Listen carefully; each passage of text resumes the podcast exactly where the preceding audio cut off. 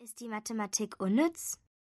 Bevor wir einen Brief an die Regierung schreiben und die sofortige Ersetzung der Mathematik durch das Fach Computerspielkunde verlangen, sollten wir kurz überlegen, ob vielleicht doch irgendetwas für die Mathematik spricht. Irgendetwas, das wir vergessen haben, das aber wichtig sein könnte. Schließlich sind wir ja in der Kinderuni. Da werden die Wissenschaften nicht so leicht abgeschafft. Tatsächlich ist da was. Und das hat auch noch mit Computerspielen zu tun. Ohne Mathematiker könnte man nämlich nicht ein einziges Computerspiel bauen. Alles, was wir auf dem Monitor sehen, jede Bewegung eines außerirdischen Monsters, jedes Haus, das in SimCity gebaut wird, ist das Ergebnis einer komplizierten mathematischen Berechnung.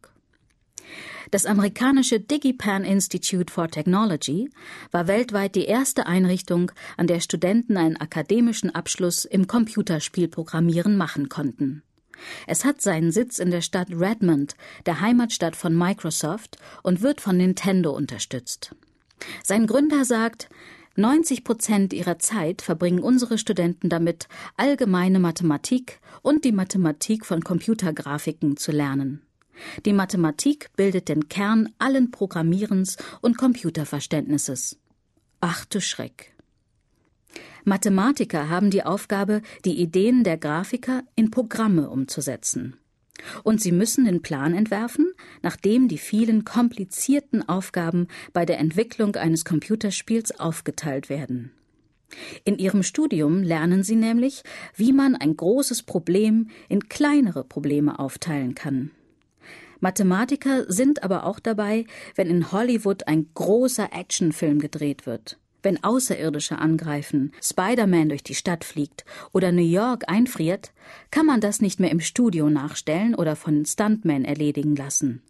Die Bilder für solche gigantischen Szenen werden berechnet und programmiert.